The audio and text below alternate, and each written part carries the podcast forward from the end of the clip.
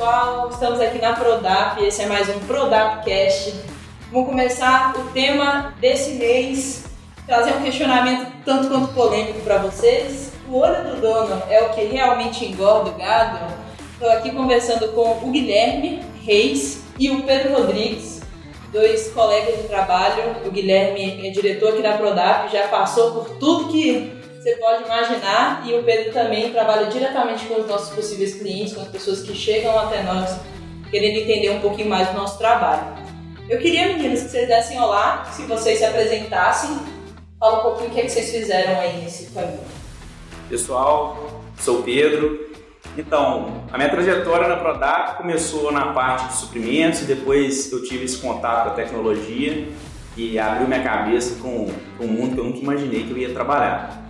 E hoje eu estou ajudando os pecuaristas, as pessoas que querem desempenhar melhor, a ter maior controle das atividades da fazenda. Então, estou na área comercial já tem mais ou menos um ano e nós vamos trocar ideia aqui sobre um panorama geral do que, tem sido a pecuária no Brasil. E aí pessoal, meu nome é Guilherme Reis. Hoje eu estou à frente da diretoria de conhecimento na Prodap, mas desde o final da década de 90 aí a gente vem atuando como consultor, depois já atuando também na área comercial. E hoje o nosso trabalho está focado em entender o que está sendo feito aí, o que, que a ciência tem disponibilizado para a gente melhorar a pecuária, ver o que, que nós estamos fazendo, nosso time faz dentro dos nossos clientes e tentar estar tá desenvolvendo cada dia produtos e serviços mais adaptáveis à nova realidade, à nova pecuária que está surgindo por aí. Muito bom, muito bom. Sejam bem-vindos. Obrigada por aceitar meu convite. A gente, esse mês aí, tá gravando no finalzinho do segundo tempo, porque as coisas aqui na Prodap estão muito agitadas, graças a Deus. É, eu queria lançar já a pergunta. Não tem espaço para talvez? Mentira. É, olho do dono realmente engorda o gado? O que, é que vocês acham sobre isso? Tem espaço hoje para esse tipo de questionamento na pecuária brasileira? Mário, essa pergunta é um questionamento aí de um ditado popular que ele está na boca aí da maioria dos pecuaristas, da maioria da mídia ligada ao agro, né?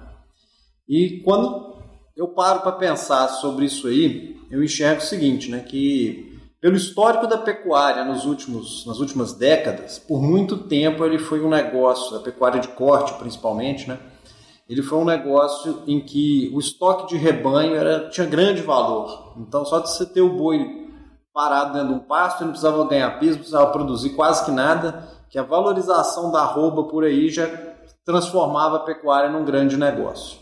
E o que a gente veio vendo nesses análises aí todos de dados, a gente vê que o resultado da pecuária veio caindo ano a ano, a rentabilidade do negócio. E à medida que o negócio vai perdendo margem, ele começa a depender da eficiência. Então, enquanto o negócio por si só não era necessário ter uma gestão eficiente, ter uma produtividade eficiente, o simples fato do, do dono estar tá vendo o gado e ver que ele estava lá no pasto já estava sendo suficiente para gerar resultado, né? E nas últimas décadas, vamos falar a partir das décadas de 90, décadas dos anos 2000, a gente teve uma mudança muito grande na economia aí com a entrada do Plano Real, deu perspectiva para todo mundo se planejar e foi, veio diminuindo consequentemente a volatilidade do preço da arroba. Antigamente, quem é da, um pouco mais velho aí vai lembrar que tinha uma grande variação do preço da arroba do boi da safra para entre safra, porque exatamente faltava boi na entre safra, né? E quando a gente para para ver hoje, nos últimos anos, a gente vê uma estabilidade muito grande, tirando esse movimento que aconteceu aí no fim do ano passado, entre o preço de safra e o preço de entre safra. Então, nessa nova realidade, fica muito claro que o, o pecuarista que quer ganhar dinheiro com a pecuária de corte, ele precisa investir na eficiência operacional. E o que eu vejo de grande mudança nisso aí é que para a gente ter eficiência operacional, quem está lá no dia a dia, quem está todo do dia junto com o gado, é que tem que tomar as decisões mais assertivas para fazer esse gado ganhar o máximo de peso possível. Então, com isso, eu, eu enxergo hoje uma mudança desse paradigma aí, do o olho do dono está engordando o boi. Eu acredito que o, o olho do dono hoje ele é muito mais importante para identificar as pessoas certas, para estarem nos lugares certos na fazenda, do que para engordar o boi. Eu acho que a pecuária moderna, é, o dono tem que estruturar aí toda uma, uma estrutura de gente, né? Um, como é que vai funcionar o time dele para que esse time realmente esteja engordando o boi. O dono passa a, ser, passa a ter um, um papel muito estratégico né?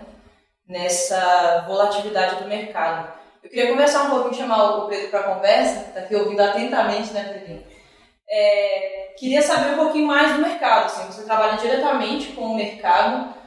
Quando essa perspectiva que o Guilherme está tendo aqui é uma perspectiva mais técnica, mais de análise, ela é aplicada para as pessoas que estão chegando para entrar em contato com a gente, você consegue ver as pessoas associando a mudança de mercado, as pessoas entendendo que não se dá mais para fazer pecuária da forma que se fazia antigamente? Ou você acha que ainda tem muito amadorismo? Ou, é, as pessoas elas, elas chegam para você com desconfiança ou com esperança nesse movimento? Então, é, vendo o Guilherme falar aí, é muito, muito daquilo que eu penso, né? É, antigamente, com o processo de interiorização do Brasil, é, a gente tinha a possibilidade de abrir novas fazendas, abrir novas áreas, e isso permitiu muito o amadorismo, né? Então, esse fato só de você ter gado no pasto, você estava ganhando dinheiro. E isso, a própria regra de mercado está mudando muito. A pressão ambiental ela tem aumentado cada dia mais, a gente tem que buscar maior eficiência, e o mercado consumidor ele quer comprar de quem tem esse compromisso. Então, a gente tem que otimizar as áreas que a gente já tem abertas. E aqui na Prodap a gente tem clientes que estão tendo excelentes resultados nas áreas já abertas e tem condição de intensificar muito mais. E um panorama de quem, quem ainda não tem esse, essa, como que eu posso dizer, visão? essa visão, é, existem várias personas no, no, negócio, né? Então a gente tem pessoa que, que se assusta muito com, com, com o que a gente vem fazendo, né? Porque a gente, a gente não está inventando uma nova coisa. Inovar não quer dizer que você vai inventar é você fazer melhor, fazer diferente e otimizar as coisas. Mas no panorama geral, a gente tem pecuaristas aí que estão muito distantes daquilo que a gente precisa trazer. A gente está até atrasado. A gente precisa trazer para o nosso dia a dia e buscar ser mais produtivo nas áreas que a gente, a gente já tem aberto. Eu acho nisso que o Pedro falou, Mário, é, em relação aí a diversidade da pecuária, né? Vamos falar assim, a gente tem diversas pecuárias no Brasil hoje. É, eu não estou com dado aqui em mãos, não, mas quando a gente pega lá os dados do Rally da Pecuária do ano passado, a gente vê uma grande diferença entre a média, as fazendas de menor produtividade e as de maior produtividade. Tem um desvio padrão muito grande nesses resultados e que mostra que realmente nós temos diversas pecuárias no Brasil hoje. Então, Cada proprietário decide um nível de tecnologia ser implementada na parte de produção animal, na parte de produção forrageira, no processo de suplementação, na genética do rebanho e nos processos de gestão. Então, essa divergência de escolhas que existe hoje faz com que a gente encontre esses diversos patamares. E quando a gente olha historicamente para a pecuária, do que, que vem acontecido, é difícil demais se encontrar assim, falar que uma determinada pessoa quebrou com a pecuária de corte. O negócio faliu. Por quê? Porque a pecuária permite com que o negócio vá se desfazendo aos poucos. Então, à medida que o resultado vai ficando ruim, ou ele arrenda o pasto e começa a ter uma renda, ou ele vende um pedaço da fazenda. Então, o processo de sair do negócio é um processo crônico, que demora anos para isso acontecer. Então, as pessoas geralmente saem da atividade bem antes do negócio quebrar.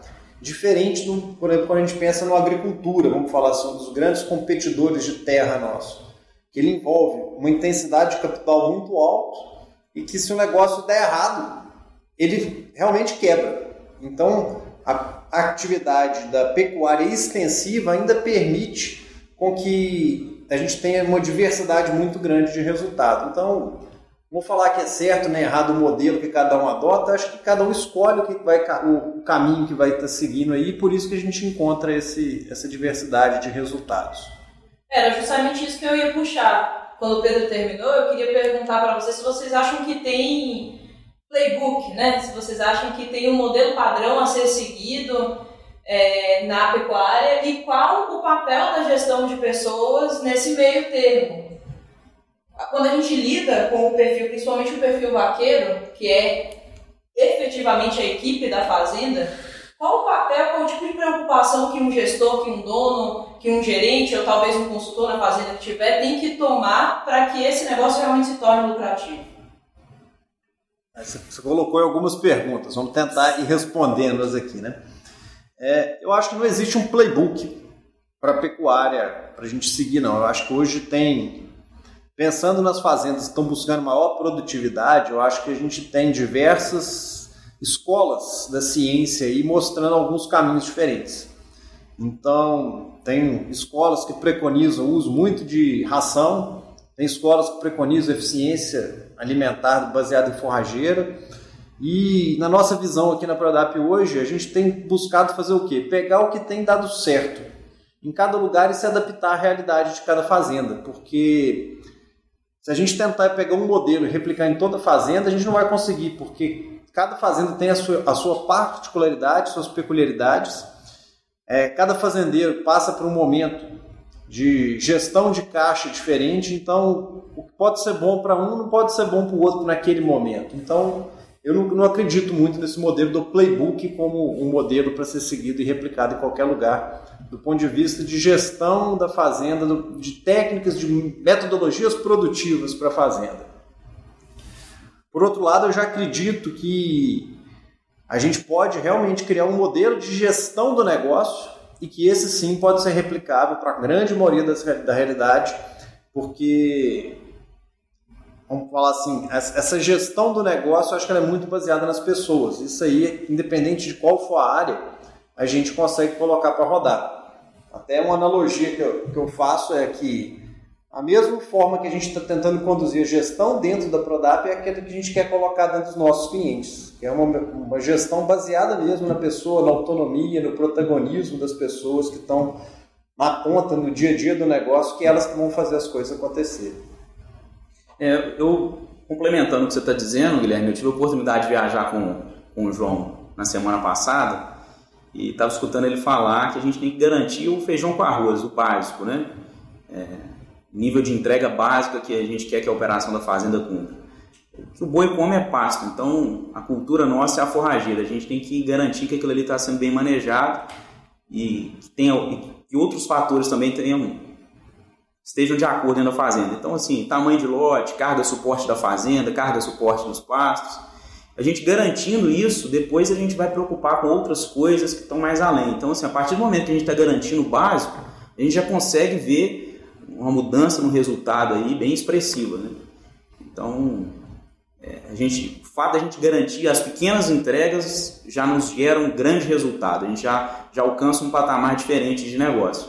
E muitas das pessoas que estão fora da Prodap, o meu contato que eu tenho com eles, é, essa gestão é muito é, baseada em cima de, do visual. Né? Ah, meu vaqueiro ele roda a fazenda, ele faz o manejo de pasto no olho, ele é um cara que tem uma expertise de negócio muito boa e eu confio no trabalho dele. Não que a gente quer que a pessoa desconfie do trabalho do vaqueiro, mas a gente acredita que hoje os dados é tudo. Então, até para a gente ver como que a fazenda vem se comportando dentro de um, de um período para a gente tomar a decisão, saber o momento de comprar, o momento de vender. Isso é muito importante. A gente tem um histórico da fazenda, né? Como que se comportou ao longo do ano. Eu acho bom a gente trazer essa coisa do dado, porque dado soa super tecnológico, né? Quando a gente que às vezes esquece que está aqui nesse mundo empresarial, às vezes esquece o quanto o dado pode assustar as outras pessoas. Mas dado, na minha visão, nada mais é do que você seguir um caminho com certeza. Perfeitamente. É, é, é muito intangível quando você trabalha com uma equipe inteira que não se mede nada, que você não tem uma noção do que aconteceu no passado, de quais foram as decisões tomadas e que resultados trouxeram essas decisões, você conseguir se manter em um bom resultado no futuro. Então eu só queria deixar um pouquinho para as pessoas que te ouviram aí, gente, dado nada mais é do que você confiar na decisão, poder provar a decisão que você tomou, poder provar que a decisão vai dar certo porque você tem confiança nos fatos que aconteceram no passado. Eu queria trazer, já que você colocou aí o, o básico que deve ser feito, qual é o papel de cada pessoa da fazenda em fazer se cumprir o básico? A gente tem que. O Guilherme trouxe para a gente uma informação muito legal. Eu acho até, até Mário, dando uma cortada aí, é, eu enxergo, cara, que às vezes as pessoas pensam que as coisas são básicas, mas eu tenho uma visão diferente. Eu acho que nós temos que focar o nosso time para fazer as entregas de sustentação. Eu acho que assim, existem diversas rotinas dentro da fazenda que são a base, que são a sustentação do resultado. E muitas vezes, por serem coisas muito ligadas à rotina do dia a dia, elas acabam sendo esquecidas. Ou as pessoas acabam não tendo a disciplina de manter a rotina de pé. Porque coisa chata é rotina, né? Fazer sempre a mesma, mesma coisa, mesmo jeito, no mesmo horário, no mesmo dia, na mesma hora. Então isso acaba sendo muitas vezes para algumas pessoas muito chato, a pessoa tem que ter muita disciplina para fazer isso acontecer.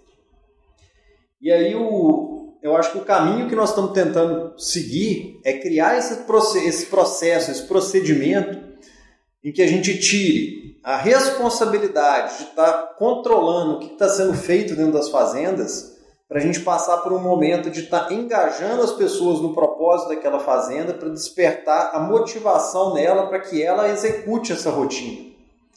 E quando a gente pensa nessa execução da rotina, e vocês colocarem a questão dos dados, se a gente não tiver alguma informação é, para a gente poder estar tá monitorando o que está acontecendo, e está só no feeling, a gente começa a ter resultados aleatórios das fazendas. Cada ano esse resultado vai ser de um jeito.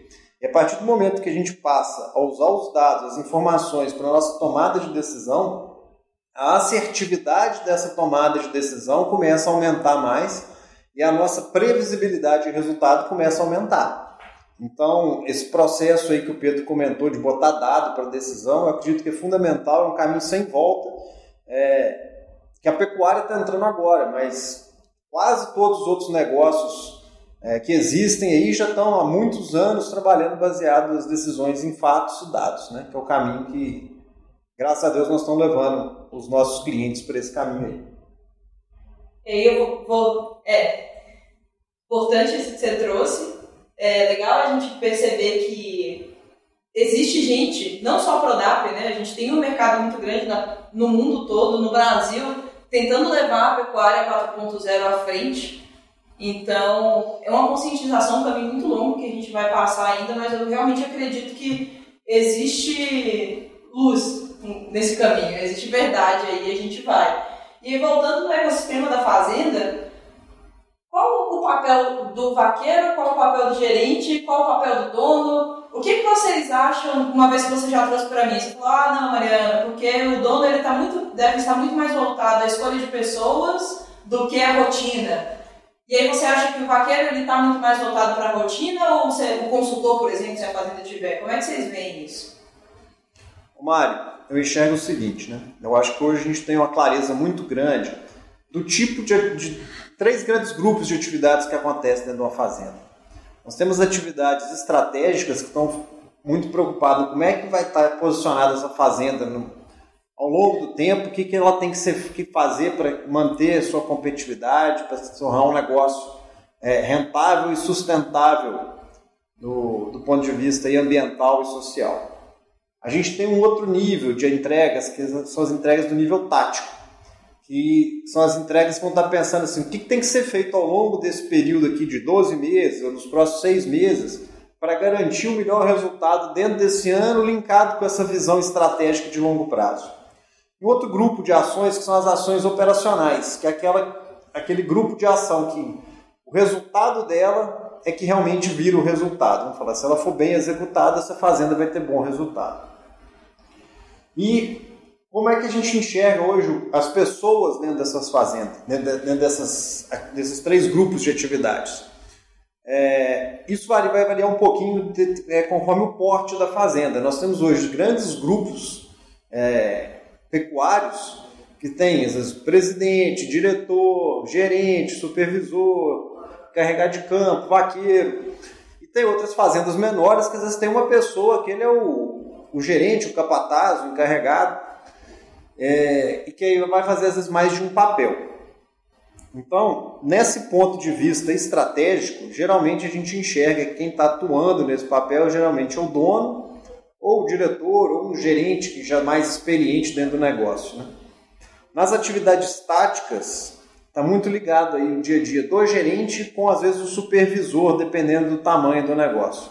Nas atividades operacionais estão os supervisores os, ou encarregados de campo, junto com o time de vaqueiro ou responsável pelo gado, né?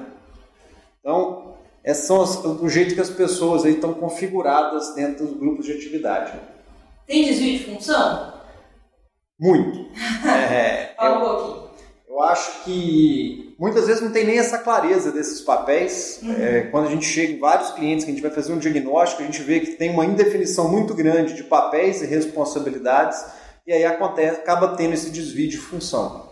E quando a gente vê esse desvio de função, é, o que mais me preocupa quando ele acontece é quando a gente vê muito o nível estratégico atropelando o nível tático e quebrando toda a referência dentro do negócio.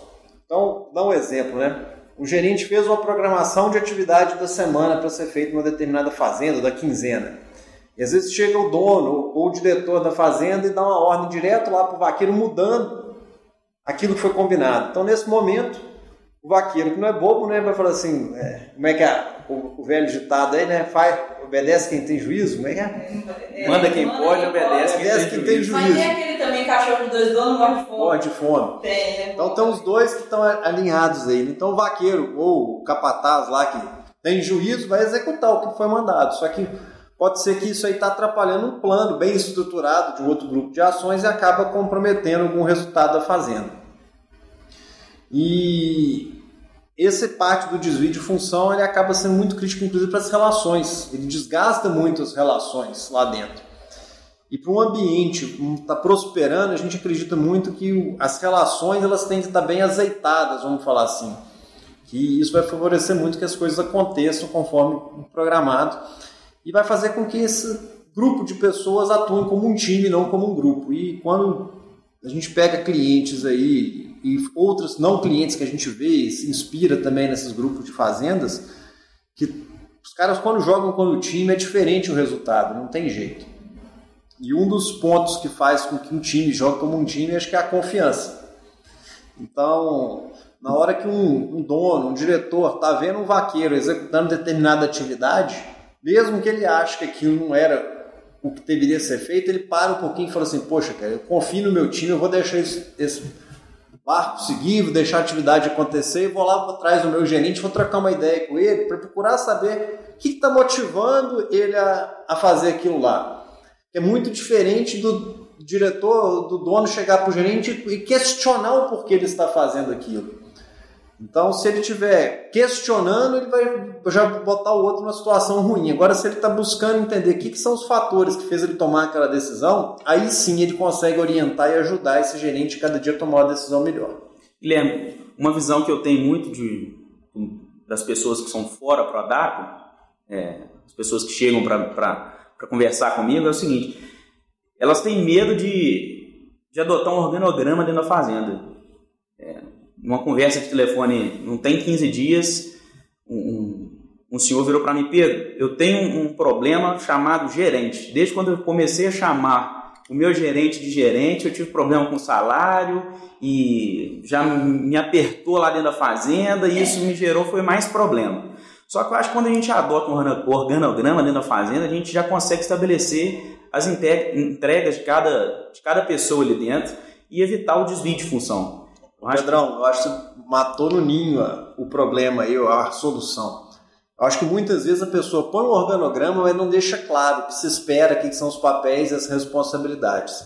Eu acho que a hora que ele coloca um organograma e deixa isso solto, aí o gerente que no, o capataz que virou gerente, se não tiver claro para ele o que, que ele tem que fazer entregar, agora ele só pega o lado do poder. Isso. O lado do status. E isso aí, se ele não tiver é, com grandes poderes vem grandes responsabilidades. Se não tiver claro para ele o que, que, são essas responsabilidades, eu acho que o negócio começa a entornar o caldo nesse ponto aí, por isso que gera esses problemas que essa pessoa comentou aí com você. Não, eu acho que também nesse meio de relações interpessoais, além da responsabilidade, tem a sensação de confiança, né? Porque muitas vezes a gente vê gestores, nesse caso, uma promoção. Você dá a promoção para a pessoa e ao invés da pessoa se sentir recompensada, pode ser que ela se sinta testada, que são coisas diferentes. Tem um teste que fere e tem um teste que beneficia. Então, quando você tem uma relação interpessoal, que foi o que o Guilherme falou, é, num nível de amizade, num nível de companheirismo, num nível de time, quando essa responsabilidade vem, ela vem num sentido de bonificação. Ela fala, nossa, estão confiando mais em mim dentro da equipe, logo eu sou mais bem quisto ou eu estou crescendo numa posição. Quando vem num, num, momento de teste, quando essa relação ela não é boa, tende-se a criar pequenos, é, pequenos ditadores, né? Que são aqueles chefes ruins, que são as pessoas que vão tentar ser outras na frente, enfim, problemas de clima, de clima que a gente tem. É, eu queria que vocês comentassem um pouquinho mais sobre essas relações de poderes dentro da fazenda. Agora vamos falar para um público que talvez seja menor, mas que talvez seja o público que está escutando a gente. Como a gente lida com esse gerente e esse consultor na fazenda? E querendo ou não, normalmente um consultor é uma pessoa de fora. É, como o dono ele pode entender se estiver acontecendo alguma coisa errada?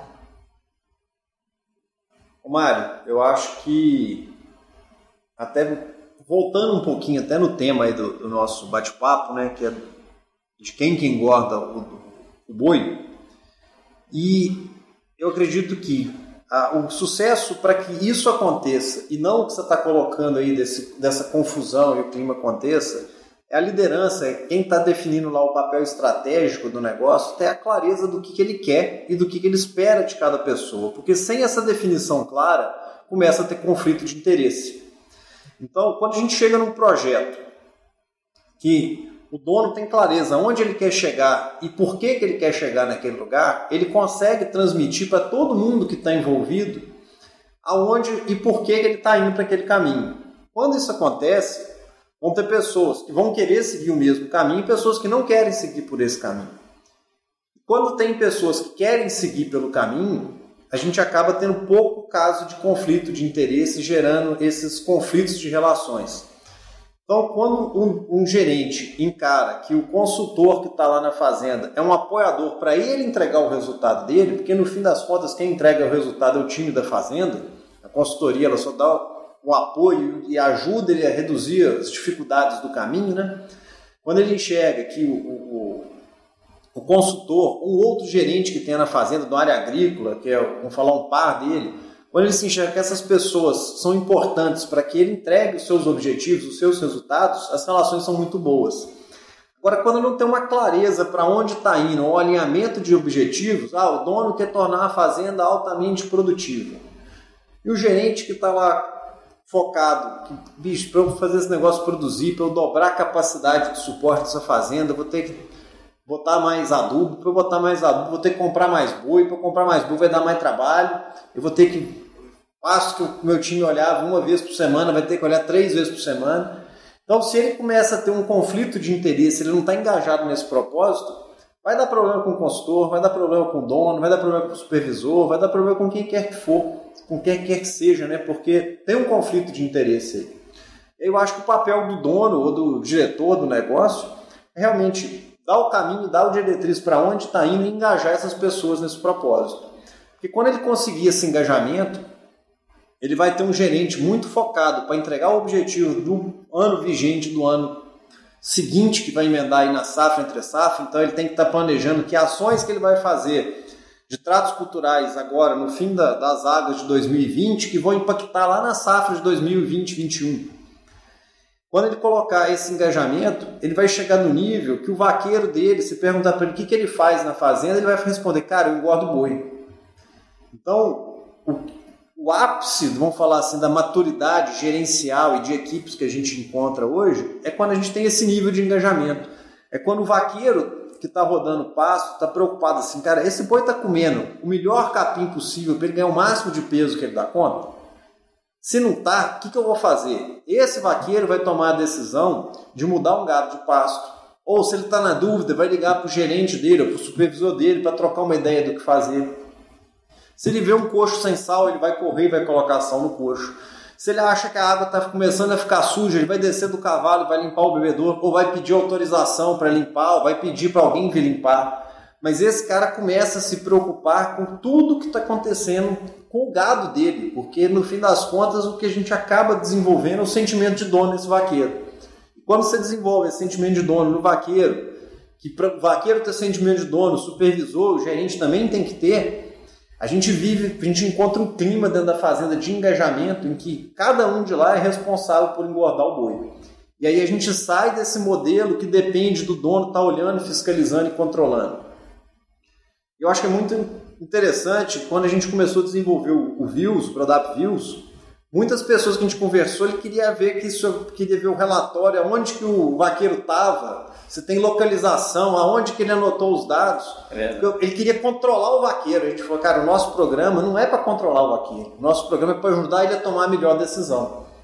Então, se a gente fosse desenvolver um software para controle, fosse um software que fosse seu dedo duro, a gente nunca ia conseguir engajar o vaqueiro e sem o vaqueiro engajado, nós não vamos conseguir os melhores resultados. Pedro estava até falando com a gente aqui daquela relação, né, que o, o vaqueiro que vê o gado duas a três vezes por semana, ele está 150 dias por ano junto com o boi. O gerente que dá uma volta a cada duas semanas, de 15 em 15 dias, lote a lote, ele está com o boi 48 dias por ano, 50 e poucos dias por ano. E o, o dono que for rodar a fazenda uma vez por mês, ele vai ver 12 vezes por ano o gado, assim como um consultor que vai mensalmente, se o consultor for bimestral, bimestral na fazenda, ele vê seis vezes por ano. Então, quem que vai tomar as melhores decisões sobre o que está acontecendo com o gado? É quem viu o gado três vezes por semana ou quem viu o gado uma vez por mês? Exatamente. Uma vez que a gente entendeu que o olho do dono é importante na gestão, mas que a engorda vem através de quem está mais perto do rebanho, é, quais são os caminhos que esse dono gestor ele tem que tomar para engajar melhor a equipe? Uma vez que você falou aí de engajamento, e aí, Pedro, como é que você se sente engajado? Eu acho que tudo é, tem uma sinergia muito grande com o que o Guilherme falou. Eu acho que tudo é compartilhar o propósito. Qual que é o propósito nosso? Eu acho que quando a gente sai lá do nível estratégico e a gente compartilha o propósito, para onde é que a gente está remando com o nível operacional, eu acho que a operação vê aquilo ali, ó, eu não estou indo porque me mandaram, eu estou indo porque eu sou, eu sou uma peça fundamental naquele propósito que nós como time temos. Então acho que a gente dividir isso com o nível operacional, por que, que a gente está tomando certas decisões, por que, que a gente está adotando uma estratégia diferente, é muito importante esse engajamento. E eu acho que isso é, é muito importante a gente trabalhar isso no nosso nível operacional, porque é a pessoa que vai estar mais tempo com o gado e ele, ele que vai saber ali é, tomar uma decisão mais rápida. A janela de tempo dele, ele tem muito mais contato e proximidade com, com, com o nosso negócio, que é o boi, né? do que um consultor. É, nesse caso aí, né, Pedro? Se, se for esperar o consultor pisar na fazenda, o dono pisar na fazenda, ele espera 30 dias para uma decisão para o gado que o vaqueiro podia ter tomado com 2, 3, 4 dias. É isso aí. Não, e tem o fato também é, do tempo, né? O tempo desse consultor ele é limitado dentro da fazenda. É. Sim, se o, o consultor chegar, passar o dia todo em cima do cavalo rodando a fazenda, que momento ele vai ter para analisar o que foi feito e tomar as melhores decisões. Eu acho que também é legal a gente trazer isso, porque o vaqueiro ele tá lá todo dia, faz parte da rotina dele. O que a gente, o... que a gente tem falado, Mari, é muito o seguinte: quando a gente faz esse engajamento de propósito que o Pedro comentou, e engaja realmente desde o time da operação do negócio, você faz o, realmente o link da estratégia com a operação. Se você não tiver esse link feito, o plano estratégico nunca vai ser alcançado. Então, um, um modelo aí para o pessoal poder entender um pouquinho, tangibilizar o que, que a gente está falando. Tem vários vaqueiros aí, ó, encarregados, os chefes de retiro, né? Depende do nível da fazenda. É muito claro, a gente fez o plano do ano, essa pessoa sai no dia 1 de novembro, quando começou a safra, com as metas dele na mão. Ele tem que matar esse ano 1.200 bois no pasto e mandar 600 garrotes para o confinamento em maio, mais 400 no confinamento de setembro. Então, quando ele tem essa clareza, ele começa a saber quem que são os bois desses 1.200 que vão para abate a pasto, quem são os 600 que tem para o confinamento em maio e os 400 que tem para o confinamento de setembro. Com isso aí, ele tem uma visão clara se o boi vai atingir ou não o determinado ganho de peso que ele precisa, se for fazendo de cria, o índice de fertilidade, ou taxa de desmama, número de desmama, essas pessoas têm essa clareza. E quando ela tem essa clareza, ele consegue ver e falar assim, poxa, do jeito que está indo aqui, esses boiados acho que não vai não. Ele dá o grito antes, porque ele fala assim, poxa, se não, não mandar um suplemento, se não me arrumar uma roçada, eu não vou conseguir engordar esse boi e entregar o que está esperando de mim. E no meio da pecuária, muitas vezes, historicamente, essa pessoa que estava lá no campo ela é muito largada e muito sozinha. Então, no momento que você começa a engajar e colocar ele dentro do propósito, só o nível de autovalorização dessa pessoa, o nível que ela passa a, a se sentir importante para o negócio, é um puta motivador. E quando a gente consegue, o dono consegue fazer isso junto com o seu gerente, é transformador o resultado e transformador o clima dentro dessa fazenda. A gente começou a conversa falando sobre informação, né? Você acha que a informação está disponível para todos, por exemplo? Você tem uma série de vaqueiros de responsáveis ali e compartilhando as ações que eles fizeram para que o seu rebanho, ou seu, sua parte do seu lote, gerasse o ganho de peso esperado. Quando a gente tem um papel, um software, uma planilha que seja, qualquer forma de gestão, essas medidas elas tornam, se tornam muito mais tangíveis. Qual é o papel do diretor e do gestor, do dono? Uma vez que você falou que a gente não quer fazer um trabalho de dedo duro, qual o papel do gestor de trazer esse dado não num tom de cobrança, mas num tom de engajamento? É, o que a gente acredita muito é que os dados vão dar subsídio para esse vaqueiro tomar melhor informação, melhor decisão. Então, quando ele tem informação na mão, ele começa a ver é, quais são os problemas que ele está tendo para entregar aquele resultado. Então, se ele começa, se a gente dependesse hoje, da, vamos falar de, do vaqueiro tá altamente capacitado, pode ser que ele não precisaria de quase informação nenhuma, porque ele já estava num nível tão de expertise que ele resolvia os problemas. Só que a realidade não é essa. O turnover dentro de fazenda ainda é muito alto. E tem muita gente entrando. Então, quando a gente põe informação na mão, você começa a dar parâmetros para esse vaqueiro tomar decisão. Então, se ele vai lá e coloca no sistema falando, olha, meu pasto está com 20 centímetros. A hora que ele faz uma medição dessa e o sistema fala para ele, olha, cara, já está abaixo da altura esperada para esse capim. O sistema só está dando uma dica para ele. Aí ele vai pensar e refletir, poxa, será que eu mudo de pasto? Será que eu não mudo? no mínimo ele, ele reflete, para depois ele tomar uma decisão mais assertiva, né? Então acho que o papel aí do, do dono, do gerente que você colocou nesse caso, quando pensa em trabalhar com um sistema de informação para o vaqueiro, o grande foco é falar assim, poxa, deixa eu arrumar alguma ferramenta, que seja até o próprio Excel, um pedaço de papel, com referências para ajudar ele a tomar a melhor decisão. Eu acho que o que nós buscamos com sistemas de informação é ajudar as pessoas a tomar a melhor decisão. É, o, software ele vem também com. Ele é um grande educador, né, o, Guilherme? Eu entendo ele como uma ferramenta de, de, de ensino. Então, pelo fato do turnover ser alto, muita gente entrando e saindo de fazenda, infelizmente, a gente demanda capacitação, né? Então, o software acaba sendo um aliado aí do nível tático, no nível estratégico, para você não ter um funcionário tão totalmente perdido naquela atividade que ele está fazendo. Então, não significa que o software vai tomar decisão. Ele vai mostrar para ele que dentro de um parâmetro aquilo ali está bom, está ruim ou está adequado. Frente a isso, a gente vai ajudar o vaqueiro a desenvolver o senso crítico dele e pensar nas possibilidades. É o que o Guilherme acabou de pontuar. Se ele movimenta o gado, se não, se ele chama alguém para separar um gado que entreverou, se, se teve uma cerca quebrada. Então, o software passa a desempenhar uma, uma função muito, muito interessante na fazenda. Quando a gente começa a ver fazendas que não têm um sistema de informação, eles trabalham com papel. Então, o papel ele aceita tudo e o papel não tem essa troca de informação. O papel não tem banco de dados para te informar se está bom ou se está ruim. Então, ele vai carregar essa informação para dentro do escritório da fazenda. Essas informações elas vão ser transcritas para uma planilha e só lá dentro que vai ter uma resposta. Olha, a gente precisa tomar alguma atitude. E qual que é o tempo dessa informação ir e voltar? Então a gente tem que começar a pensar nisso. Se a gente tem tempo, se a gente pode desperdiçar tempo, sendo que a gente tem outras formas de, de trabalhar que são muito mais rápidas, a gente empoderando a ponta, que é o vaqueiro. Quando eu comecei a trabalhar, Mário, eu ia para um cliente novo e, sei lá, vamos pegar um cliente lá que eu ia de visitas mensais. Dentro disso aí, as decisões de mudar pasto de gado, pensar em formar lote, tudo era feito na visita. E aí você gastava, às vezes, quase um ano para você pegar um vaqueiro que estava iniciando um trabalho, para você ensinar como é, como é que comporta a forrageira, o que, que ele tinha que ficar de olho, porque você tinha que estar junto dele para ele poder ensinar.